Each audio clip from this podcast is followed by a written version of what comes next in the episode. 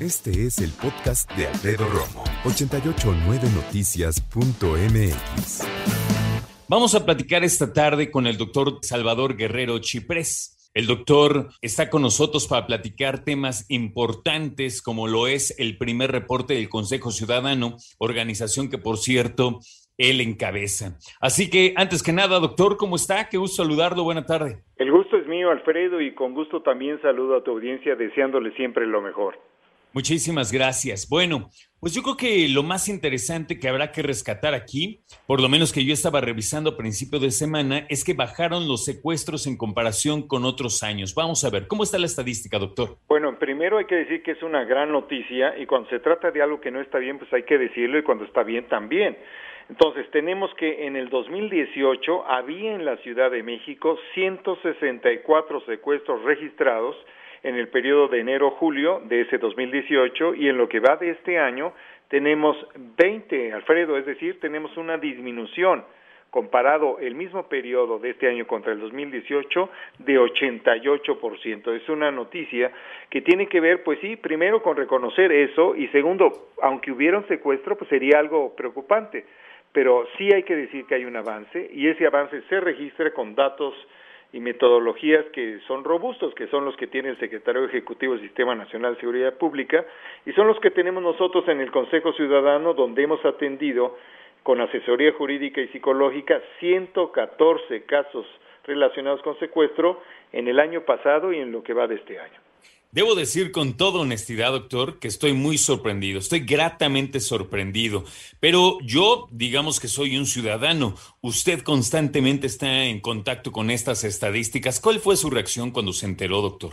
Bueno, primero, siempre reivindicar que los ciudadanos de la capital nacional, como de todas otras capitales, de los centros urbanos, somos personas que estamos acostumbrados a exigir y tenemos derecho a hacerlo, que estamos acostumbrados a analizar y a criticar pero también somos capaces de reconocer. Entonces mi primera reacción fue de sorpresa en positivo, porque también hay que decir lo que ha avanzado. Así que en la capital nacional no solo se ha disminuido en 46% el índice general eh, delictivo, comparando los periodos de los que estamos hablando con respecto al 2018, sino que en el materia de secuestro un delito gravísimo, porque afecta la integridad psicológica, y también el patrimonio de familias enteras cuando llega a ocurrir, pues se convierte prácticamente en un drama trágico. Entonces, es una magnífica noticia que haya disminuido en 88% en el curso de estos casi tres años de lo que lleva esta gestión, comparando con ese año 2018 que fue particularmente crítico, porque no solamente había más incidentes delictivos, sino que también había un registro, pues, eh, mañoso, un subregistro de los datos. Nos congratulamos que es una muy buena noticia, estoy de acuerdo. ¿Cuál es la lógica más allá de los números, o mejor dicho, qué nos arrojan los números en cuestión de lógica? Eh, ¿Qué fue lo que sucedió como para que esa cifra bajara, doctor? ¿Lo sabemos? Yo creo que sí, son tres hipótesis que quiero compartir contigo, Alfredo. Primero, hay fortalecimiento y coordinación de instituciones de seguridad y justicia. Concretamente me refiero a la Secretaría de Seguridad Ciudadana y a la Fiscalía General de Justicia. Más en precisión, segundo, elemento muy importante, los dos mejores equipos de inteligencia, y yo te lo digo porque conozco la operación de hace unos 20 años de los equipos policiales, están ahora aquí en la Ciudad de México, uno en la Fiscalía y otro en la Secretaría de Seguridad Ciudadana, y derivado de esa operación conjunta, contributiva, mutuamente apoyadora, pues se han generado cuando menos unas 650 detenciones. En particular, hablamos de 95 generadores de violencia y de incidencia delictivos que están ahorita pues como se dice en el vocabulario penitenciario, que son PPLs, personas privadas de la libertad, que están remitidas al sistema penitenciario y eso es una segunda variable y es una hipótesis que yo te comparto. Y la tercera, que la sociedad está más dispuesta a denunciar y ha encontrado canales de atención para esa denuncia. En concreto, en el Consejo Ciudadano tenemos una relación muy dinámica con las autoridades locales y federales. Estos tres aspectos los propongo como hipótesis para explicar lógicamente esta reducción. Pues muy bien, porque en realidad lo que, lo que yo me pongo a revisar y se lo digo, por supuesto, con todo respeto, doctor.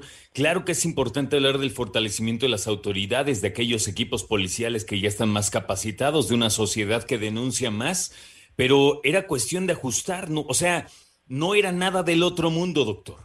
Bueno, recordarás con tu propia experiencia periodística, y tú lo has mencionado, que durante 35 años vivimos conflictos recurrentes entre los que eran encargados de la policía eh, entonces judicial, la Policía Ministerial, la Procuraduría General de Justicia, como se llamaba entonces, la Secretaría de Seguridad Pública, como se llamaba entonces, frecuentemente había un tema de contradicciones, de conflictos, de peleas, inestabilidad en el puesto, poca coordinación, y hay que agregar una hipótesis, y aquí me aventuro también a compartirla, que también ahora el hecho de que el gobierno local y el gobierno federal pertenezcan a una misma expresión política, yo creo que ha contribuido para generar al menos en la capital nacional, una clara noción de que es posible avanzar en materia de seguridad. Qué buena noticia, doctor. Le agradezco mucho y gracias por tomar la llamada. Que le vaya muy bien. A ti también, Alfredo, y muchísimas gracias. Gracias. El doctor Salvador Guerrero, quien preside el Consejo Ciudadano. Escucha a Alfredo Romo donde quieras. Cuando quieras. El podcast de Alfredo Romo en 889noticias.mx.